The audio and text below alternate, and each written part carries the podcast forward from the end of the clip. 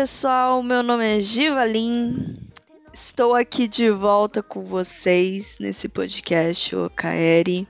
Se você está ouvindo aí os episódios todos de uma vez, você não percebeu, mas a verdade é que eu estou há quase um ano sem gravar episódios aqui pro Okaeri. Acho que uns 10 meses, 11 meses que a gente não lança nada.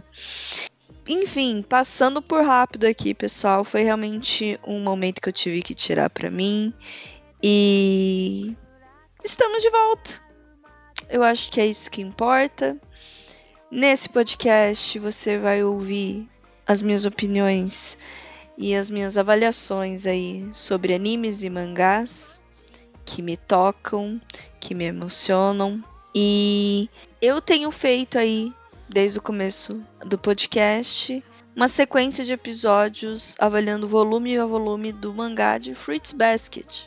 Um mangá que eu conheço desde os 15 anos, que me comove e que faz muito parte da minha vida. É, nós já gravamos 14 volumes, 14 episódios, então você pode voltar lá e conferir. A gente teve um especial também de The Promised Neverland, um mangá, um dos poucos mangás shonens dos últimos tempos que, que me cativou.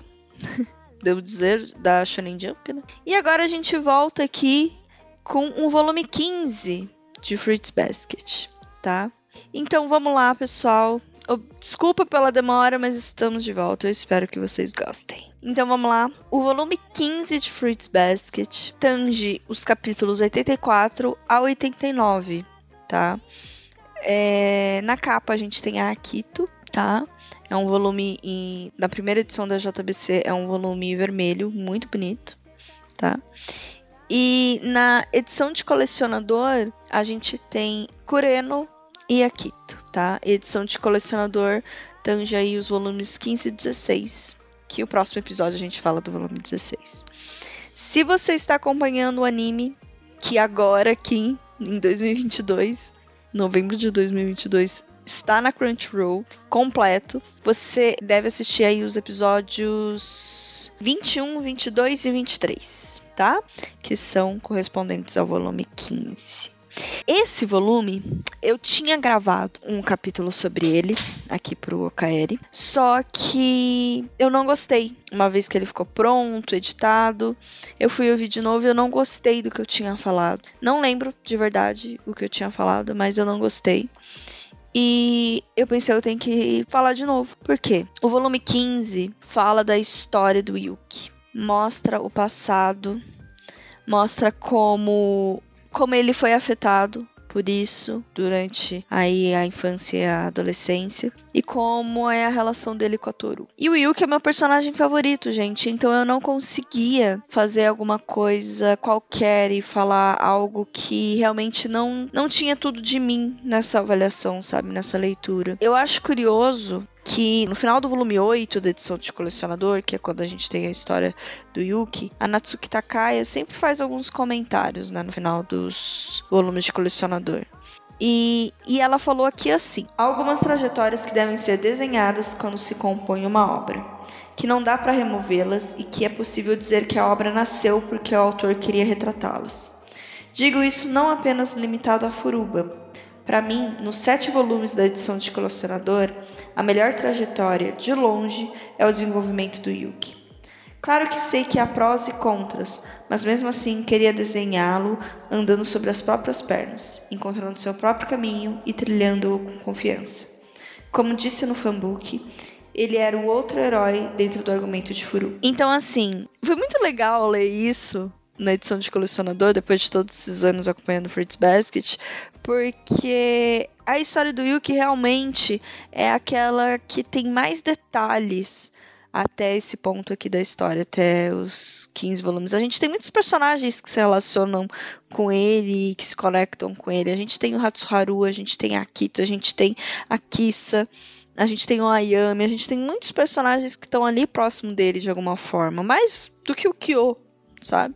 Então, para mim estava evidente realmente que o Yuki era um personagem que estava pensado e que cada trajetória dele estava descrita, cada ponto da trajetória dele estava descrita até aqui. Então é uma história muito bem fechadinha e que a gente entende muita coisa lendo aqui esses volumes, né? O volume 15.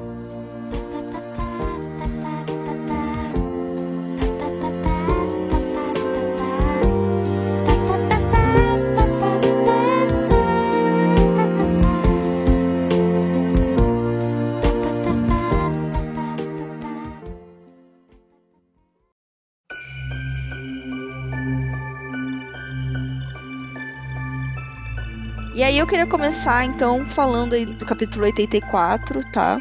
Que a gente vê o Yuki chegando na casa de, de Akito, na casa principal, acompanhado da mãe, e sendo introduzido ali no mundo de Akito. Então agora ele faz parte desse mundo e ele passa a ser amigo de Akito.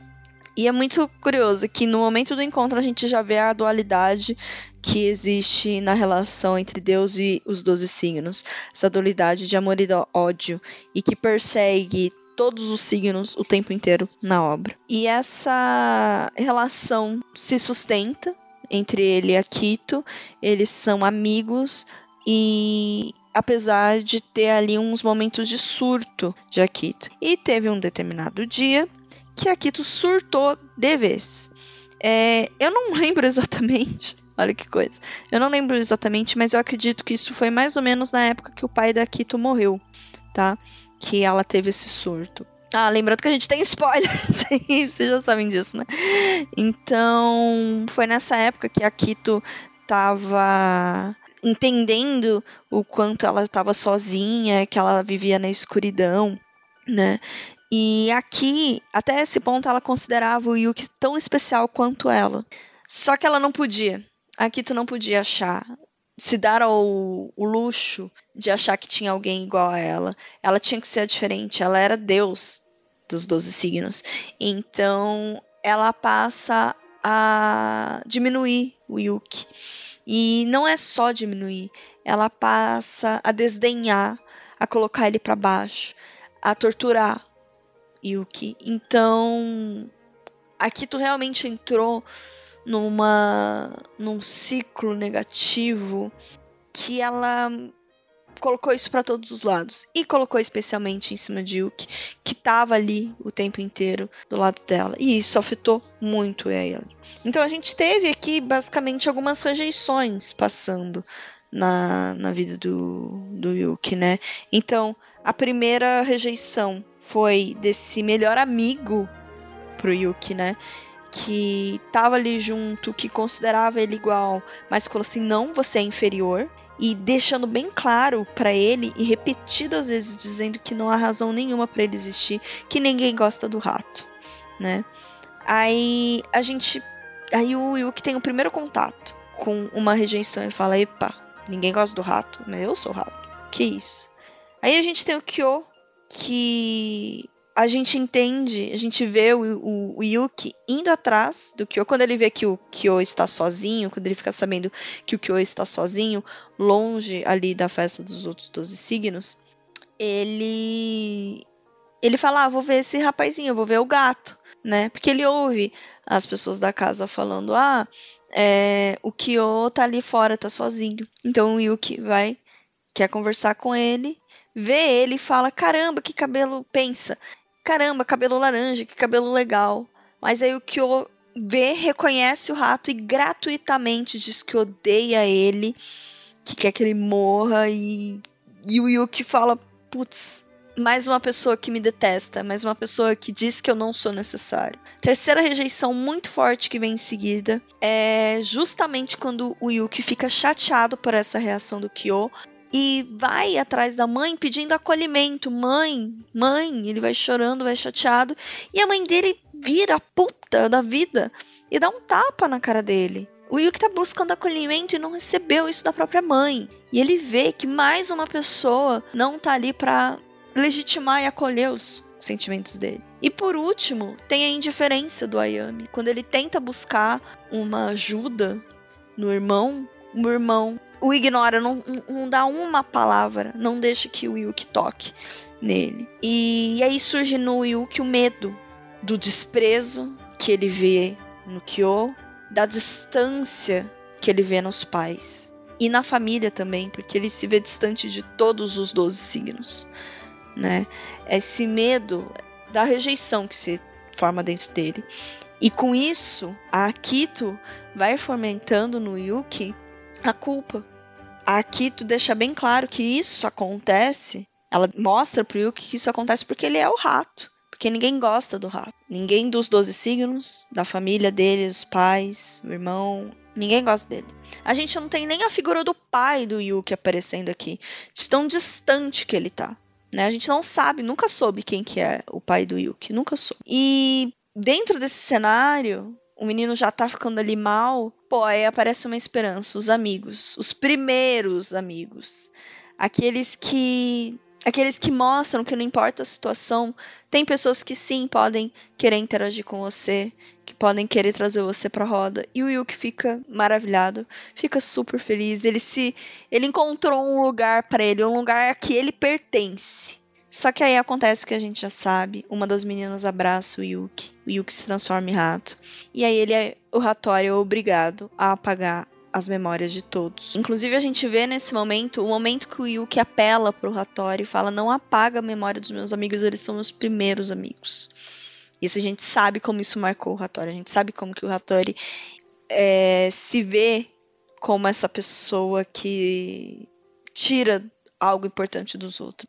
Mas não adianta o apelo e o Yuki perde aí esses amigos que perderam a memória. E, e aqui tu deixa mais uma vez isso bem claro. Se as pessoas descobrem que você se transforma num rato, elas vão querer se afastar de você. Então, pro Yuki, assim, tá, tá óbvio que é sobre ele ser o rato, que é culpa dele, né? A gente vê aqui, nesse caso, que é a realização de um desejo, mas depois a frustração por esse desejo simplesmente não poder ser realizado, sabe? Isso se soma à dor da rejeição real. Tudo atribuído a quem ele é, sabe? Acontece também aqui um momento que o Yuki encontra novamente o Kyo e o Kyo deixa para trás o boné. Esse boné que acaba se tornando ali pro Yuki um símbolo do que ele poderia ter, mas ele não pode. Que mesmo que ele tenha, é largado para trás. O símbolo da admiração que ele tinha pelo Kyo fica nas mãos dele, mas ele não pode trocar, ele não pode devolver, ele não pode fazer nada com aquele boné, por enquanto. Enfim, nesse cenário todo, o Yuki tá muito deprimido. No capítulo 85, no próximo capítulo. Tá desesperançoso, tá apático. E a Kito segue piorando tudo, criando pro Yuki um mundo em que o próprio Yuki é, é o vilão. Ela diz pro Yuki que isso tudo acontece, que todas as pessoas abandonam ele porque ele é o rato e que não tem esperança e que o mundo é escuro e que o Yuki vai ficar ali com ela. E ela provoca o Yuki. Então é assim, você vai morrer, porque ele tá cada vez mais fraco. Então é assim, você vai morrer. E sozinho, o Yuki se olha no espelho com o boné, com aquele símbolo da admiração dele, daquele símbolo do desejo dele de ter um lugar para ele e fala: "Não, não vai ser isso". O Yuki pequenininho ali, se vendo no espelho, quebra o espelho e sai correndo sai correndo pela manhã, pela aurora que tá do lado de fora. Porque ele quer se movimentar, ele quer que alguma coisa aconteça, ele não sabe o que, que ele faz, mas ele quer que alguma coisa mude. O Yuki não quer se entregar para essa escuridão, ele tem esse desejo de amar e ser amado e principalmente ser amado. Então ele foi procurar. E isso é uma força, gente, incrível. Às vezes, quando a gente está passando por um quadro depressivo, a gente tem um momento de, de esperança, de mania, que faz a gente correr atrás. E foi o que aconteceu aqui com o Yuki. E nesse, nesse momento de esperança, de correr atrás, de falar, não, agora vai, é, dessa vez o Exa vem, né?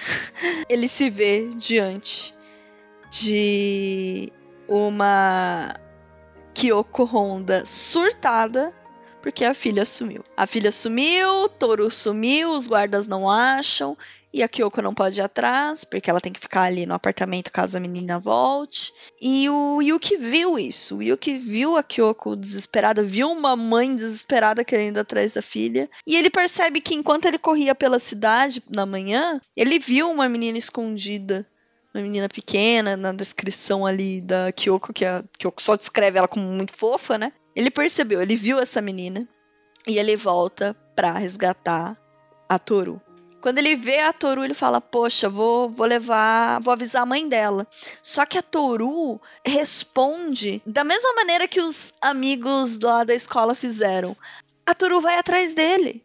A Toru corre atrás dele como aquele fio de esperança e mostra mostra pro Yuki como ele é necessário, porque naquele momento ele é a única coisa que dá alguma esperança para Toru de que a Toru vai poder voltar, que a Toru vai poder ficar bem, e ela segue ele com esse olhar, por favor, não me abandone. Mesmo quando ela cai, ela olha para ele e não me abandona. E ele vê nela esse sentimento que existe dentro dele e ele vê que ele é sim necessário. Então ele ajuda ela, leva ela até a porta do apartamento. E é nessa cena, a famosa cena, que ele deixa o boné com a Toru.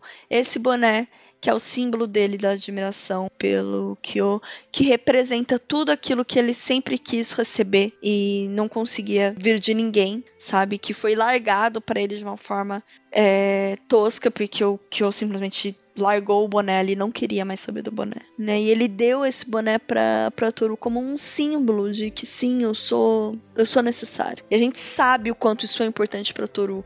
A gente sabe como a Toru nunca esqueceu isso e mantém o boné até hoje. Uma coisa que eu acho legal aqui, que nesses capítulos a Natsuki Takaya fala muito sobre uh, luz, sombra, e teve aquela passagem no volume 7 da Kyoko falando para Wo-chan que não há luz sem sombra e que tudo que passou pode te fortalecer, etc. Então a Natsuki vai conectando as coisas ao longo da história, né? E ah, logo depois que o Yuki deixou o boné junto com a Toru, ele se esconde e o Yuki estava muito fraco. O Yuki tem é, doenças respiratórias, ele uh, tinha passado aí a noite muito mal, tava correndo pra caramba no frio. Então ele se transforma num rato. E eu acho isso muito simbólico, eu acho isso muito legal que a Natsuki é, fez ele se transformar num rato. Porque apesar dele estar fraco, ele conseguiu fazer isso o rato é parte de quem ele é e o rato levou ele até ali. Ele é o rato e ele consegue fazer as coisas. Ele não é um inútil, ele não é um vilão, sendo rato, né? E o Yuki foi para Toru aqui a salvação que ninguém foi para ele, sabe? Mas aí eu tava falando, né, que às vezes quando a gente tá no estado depressivo, a gente tem um episódio de mania que nos traz uma luz e a gente tenta dar a volta por cima, que foi o que aconteceu com o Yuki. Só que você ainda está num estado depressivo, e se você está num estado depressivo, isso provavelmente é um impacto de, do contexto que você vive, coisas que não estão ao seu alcance, que te colocam nessa situação. E não é diferente aqui no caso Nesse ambiente, Yuki. o Yuki teve que voltar para extremamente tóxica. Existiam os pais que o rejeitavam, que não estavam ali presente para ele. Os pais estavam ganhando eles venderam o filho, então eles estavam muito bem de vida, por vender o filho. Então ele viveu aí novamente num ambiente de rejeição e voltou a se fechar, voltou para se fechar, porque era a única forma que ele conseguiu se proteger e para não morrer aí de, de tristeza, sabe? E carregar a admiração que ele tinha pelo Kyo, é, a vontade de estar junto era de, e de ter um lugar só para ele isso era muito frustrante, porque, né? Tudo ao redor dele dizia que ele não teria isso. Então, ele mesmo diz que admiração vira inveja, né? Então, tudo que ele sentia pelo Kyo virou inveja. Ele se tornou o Yuki se colocou como apático, ele se colocou distante dos outros e deixou de se conectar com as outras pessoas como ele poderia se conectar, né? E mesmo se protegendo, porque isso se tornou uma proteção, ele ainda se vê como um fracassado quando ele volta ali a conversa pro Kakeru. Aí o Yuki diz que apesar né, dele ser um completo fracassado, a Toru voltou ao mundo dele mais uma vez. Voltou ali para como colega de turma ao mundo dele. Inclusive o quadro que mostra isso aqui no mangá é os dois se cruzando, provavelmente no dia da, da abertura ali, né, no dia que eles no primeiro dia de aula. E nesse quadro, a Toru tá olhando para cima, esperançosa. É, nessa época, a gente, a, a, gente sabe que a mãe dela ainda estava viva. E do outro lado tem o Yuki de olho fechado, olhando para baixo, resoluto assim, distante. E ele diz que ela voltou para a vida dele e ouviu e acolheu e sempre aceitou ele como ele era, como uma mãe. E diz: Minha pessoa querida, tão próxima quanto aquele céu, mas também tão distante. E aqui a gente vai entender no próximo capítulo o que isso significa, próximo e distante, e como ele se sente com, esse, com a relação, em relação a esse sentimento maternal que ele desenvolveu por ela, né? É, ele diz que quando ele convidou a Toru para morar junto com eles, ele convidou ela só porque ele queria provocar a família Soma. Tipo, claro, tá, vou ajudar essa menina aqui, mas eu quero provocar a família Soma. Não foi uma atitude dele querer ajudar ela né? Só que ela retribui de forma inesperada. A Toru retribuiu é, quando ela soube que existia a possibilidade dela ter a, a memória apagada, retribuiu dizendo que ela gostaria de ser amiga dele novamente. E isso pegou ele desprevenido. E ele percebeu ao longo da convivência com ela que ela poderia se apoiar nele. Aliás, que ele o contrário. Que ele poderia se apoiar nela. Porque não era só ele, a Kissa, um monte de gente da família, Momiji, estavam se apoiando nela. Hiro, estavam conhecendo, estavam ali junto com ela. Inclusive, tem aqui um quadro que mostra o Yuki, criança, no colo da Toru, mas não mostra o rosto da Toru. Então isso mostra pro Yuki quanto ele, nessa situação toda junto com a Toru, se apoiou nela e trouxe esse acolhimento para junto dele, o quanto ele falou assim, é isso, é assim que eu quero. É, é, é, ele percebeu e toda aquela carência, aquela falta que ele tinha da mãe dele, que não o acolheu, que largou ele, que vendeu ele, que quando ele precisou dela, ela ignorou. Tudo isso que faltava que a mãe dele não deu, ele encontrou na Toru. Mas chegou um determinado momento que o Yuki percebeu isso. Que foi quando ele viu a Toru indo atrás do Kyo, naquele momento que o Kyo se transformou, né? Que ele ficou sem a pulseira. Ali, ele viu ela de forma diferente. Ele viu ela como mulher. Ele fala que não entende o porquê viu ela desse jeito. Eu acredito porque seja que nesse momento a Toru estava indo atrás do Kyo como mulher ela estava indo atrás do Kyo como uma, pessoa, uma mulher apaixonada. E o Yuki conseguiu ver isso nela, conseguiu ver esse desejo nela de ir proteger alguém que vinha protegendo ela. Então, nesse momento, o Yuki viu a Toru como mulher. E aí que ele se tocou que até aquele momento não era assim que ele via ela. Ele via ela como mãe. Até aquele momento. Isso foi no, no volume 6, a gente tá no volume 15 agora. Então, do volume 1 ao volume 6, o Yuki lá, mamãe, mamãe, mamãe, sem perceber, sem perceber. E aí ele percebeu. Pá, vergonha, vergonha. O Yuki se sentiu extremamente envergonhado por ver a Toru como mãe. Não era assim que ele achava que deveria ser. E aí ele tentou se aproximar dela como homem. A gente viu em alguns volumes dele tentando dar um flerte, dele chegar. Isso com certeza fez muita gente chipar ainda mais esses dois. Mas o Yuki viu que isso não era certo, que isso não funcionava, essa dinâmica romântica não estava funcionando. Mas ao mesmo tempo ele tinha vergonha de ver ela como mãe. Então ele fez o quê? Ele colocou uma tampa nesse sentimento dele. Ele fingiu que não existia, que, que não era assim, que ele não havia como uma mãe. E aqui o Kakeru questiona ah, mas será que você não desistiu dela? Será que você não tá fazendo isso porque você acha que você não pode ir contra o Kyo, já que o Kyo tá apaixonado por ela, você percebe que eles estão apaixonados um pelo outro? E aí o Yuki fala assim: "Não, não é isso. Eu eu não quero ir atrás dela, eu não quero me envolver romanticamente com ela. Porque isso não faz sentido para mim, porque fazer isso, forçar esse sentimento me deixa completamente desolado, isso me deixa sozinho, faz eu me sentir sozinho. Porque o Yuki tinha um buraco dentro dele tão grande, tão grande a falta da mãe que ele projetou tudo isso na Toru e a Toru se tornou a mãe dele. Ele não conseguia, por mais que ele tentasse, forçar o sentimento romântico para cima dela.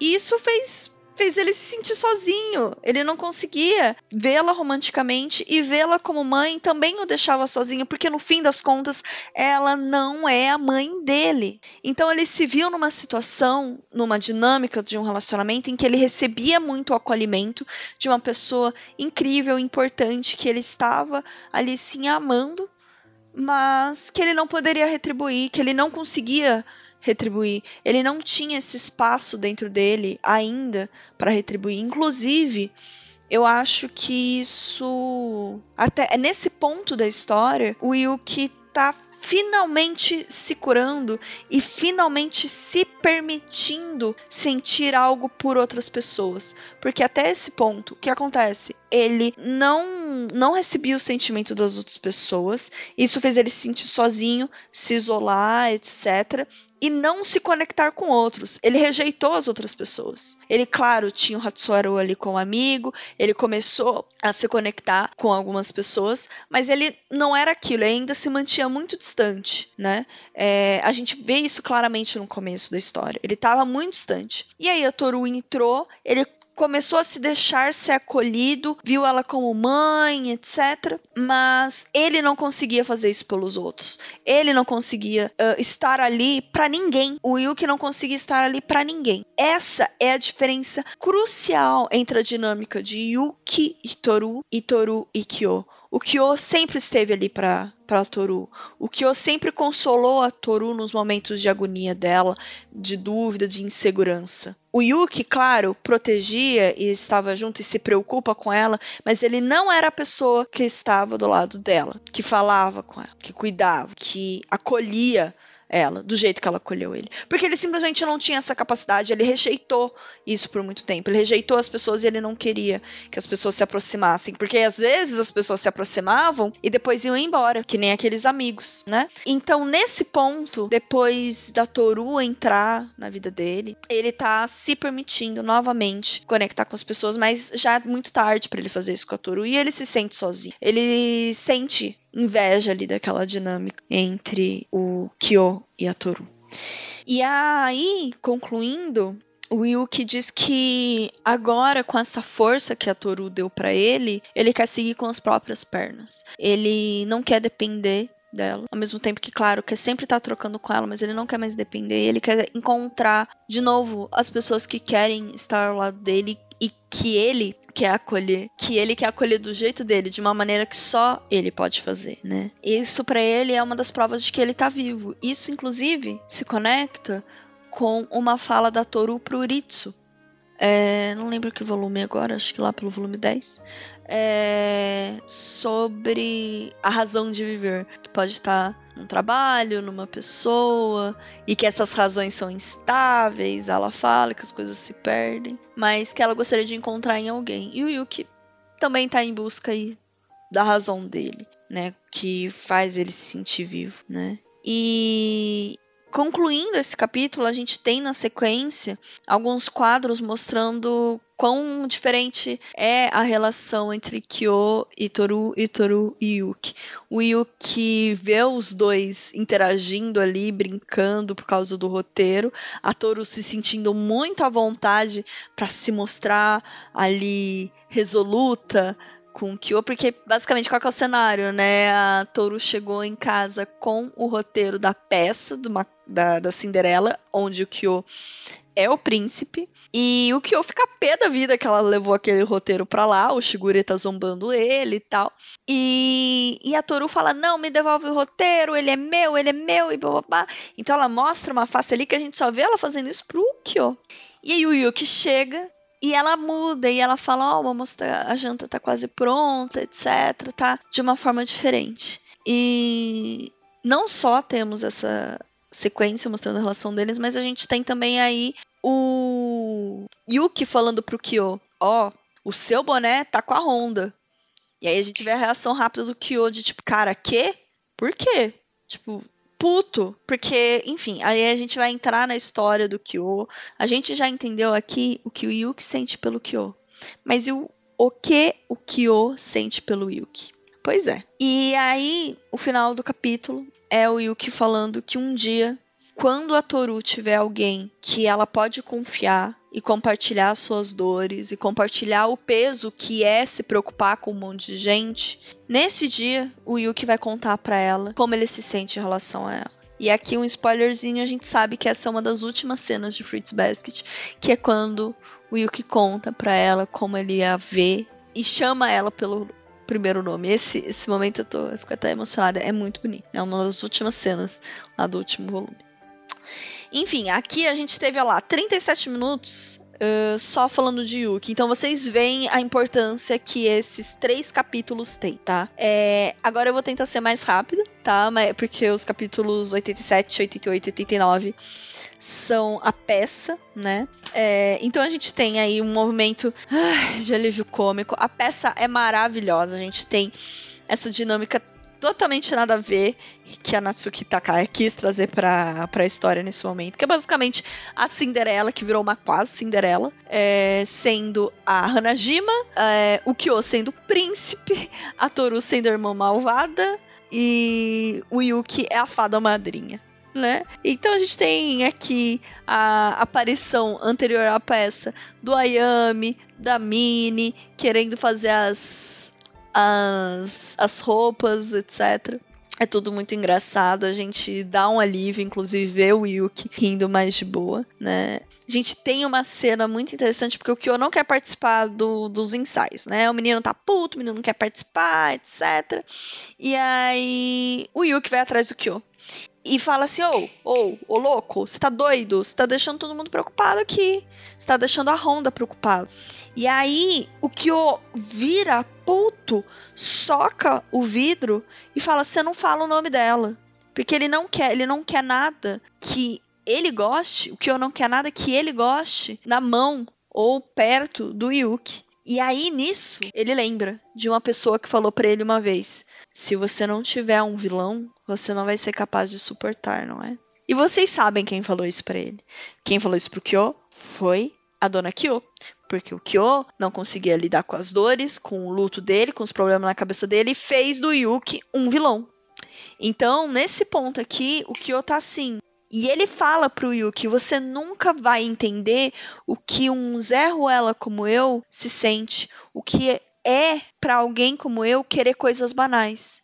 E aí o Yuki olha para ele em silêncio, absoluto silêncio. Porque o Yuki aqui já tá num estágio de maturidade ou de consciência maior que o Kyo.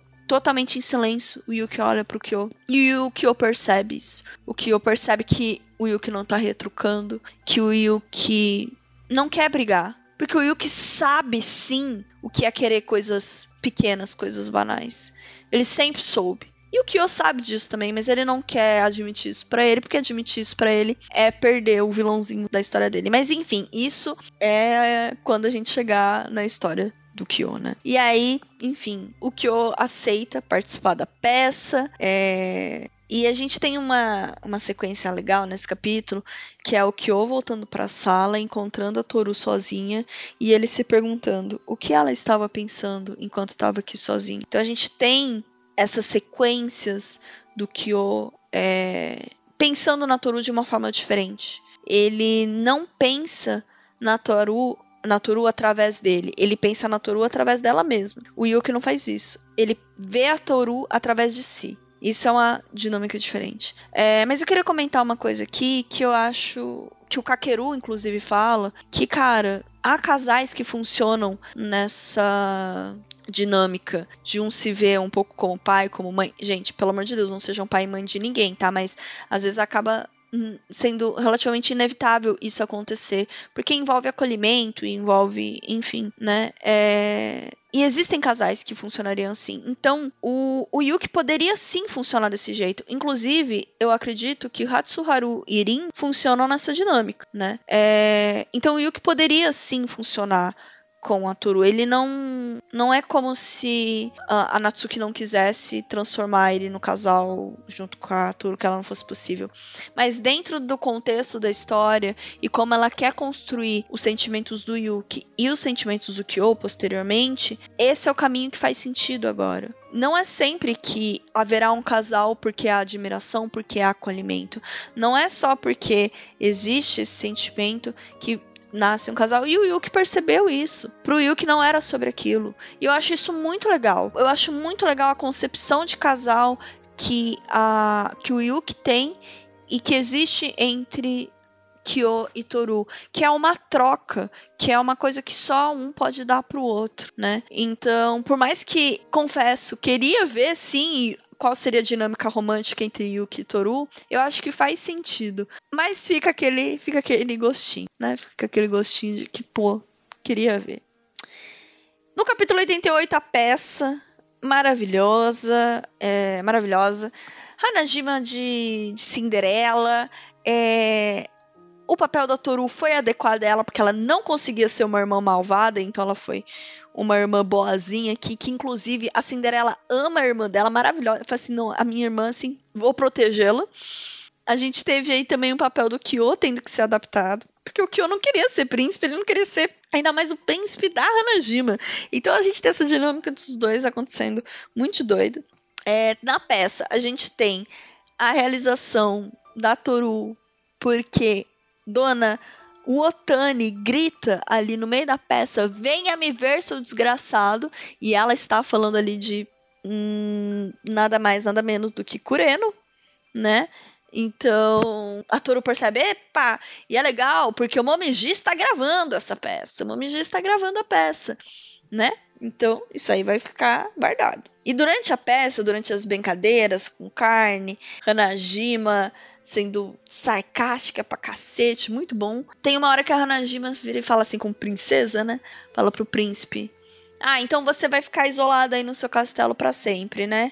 E aí o Kyo vira e fala assim, vou sim. Se é o que eu quero fazer, é o que eu vou fazer. E aí a Toru vê assim, tipo, não, eu não vou permitir que você fique isolado, que você fique preso dentro desse castelo. Porque é nesse ponto a Toru já sabe o que vai acontecer, qual é o destino do gato, né? E, pô, isso aí mexe. Mexe com a Toru, mexe com o Kill. Que percebem que, putz, tem alguma coisa acontecendo aqui, né? E aí, no capítulo 89, que é um capítulo que acontece muita coisa, tá? É, é o fechamento de várias coisas. Então, a gente tem um momento engraçado da Hana-chan e o mestre ali, a Hana-chan tentando flertar com o mestre, que é uma coisa Assim, é engraçado, mas é problemática, né, gente? Porque a Hanatia tem 16 anos, o mestre tem, sei lá, quase 40. Então, pelo amor de Deus. É, mas o mestre não mostra nenhum, nenhuma afeição por ela, não. É só ela por ele. O Kyo, todo filho bobão, muito fofinho de ver. E querendo proteger o mestre da Hanajima, né? E aí o mestre, nessa conversa, pergunta pro Kyo: Ah, cadê a Toru? E aí o Kyo lembra do que ela falou durante a peça sobre não deixar ele sozinho. E ele não gostou de ter ouvido aquilo. Ele não gostou de perceber esse sentimento dela de querer cuidar e proteger dele. Então, ele retruca seco assim pro mestre: "Ah, não sei, eu não ando colado nela. Não sei, né?" Nesse capítulo ainda a gente tem também Toru dizendo que percebeu que a Ocha não esqueceu do Kureno. O Momiji também percebe que a Uchi estava falando sobre o Kureno, então combina com a Toru que vai entregar uma, uma cópia do DVD pro Kureno. Isso a gente vai ver mais pra frente. É, a gente tem o Hiro sendo imaturo, impulsivo e falando na frente de todo mundo que o Haru e a Rin tinha alguma coisa. É, a Toru percebe, a Toru tá muito, tá muito esperta nesse capítulo. a Toru percebe que né, Haru e Rin têm alguma relação. E a Kissa se confunde, achando que o Hiro tem, sente alguma coisa pela Rin. Nada a ver, né? A gente tem aqui um momento muito fofinho da. Não fofinho, né? Mas um momento muito importante da Mati é, sendo confrontada pelo fã-clube do Yuki, porque em um determinado momento a Mati falou que o Yuki não se parecia nada com um príncipe. E aí o fã-clube vai falar com ela, e aí? Qual foi? Qual é? O que, que você tá falando que o nosso Yuki não é um príncipe? E o Yuki e o Kakeru estão ouvindo a conversa. E aí elas falam, a Mati fala assim, ele não é um príncipe. Na verdade, ele parece que tá sempre inseguro e solitário. E aí o Yuki, puta que pariu, velho. Men... Tem uma pessoa que tá me vendo para além da, da minha aparência e da, daquilo em que eu me escondo, né? E ele fala, pô, essa pessoa tá me percebendo. Que ela não tá, né, resumindo ele a, a uma coisa só, né? Que não tá idealizando, né? E que ela tá enxergando sim aquilo que ele tem me esconder, né? A sua insegurança. Então a gente já tem ali um, uma pessoa uma pessoa que vê o Yuki de forma diferente. E a conclusão desse capítulo e desse volume é aquilo que a gente já viu na peça, que o Kyo tá se recusando a aceitar que a Toru pode estar apaixonada por ele e a própria Toru não quer aceitar que está se apaixonando pelo Kyo. A gente vai entender mais pra frente na história por que, que a Toru está rejeitando esse sentimento. Até esse ponto a gente não entende porque isso é algo ruim, porque que a Toro não quer falar sobre isso. É... Mas a gente vê, a Toro não quer se ver apaixonada. E aí, por quê? Qual vai ser? Bom, cena dos próximos capítulos. E é isso, pessoal. Esse foi a nossa, a nossa volta aqui do Okaeri avaliando o volume 15. É, eu acredito que vou fazer um pouco mais de conteúdo sobre, uh, sobre esse volume com algumas ideias aí mais melhor roteirizadas para quem quiser entender e conversar sobre isso. Me siga no Twitter, arroba com dois L's, NG Navio. Obrigada, Kay, por editar esse episódio.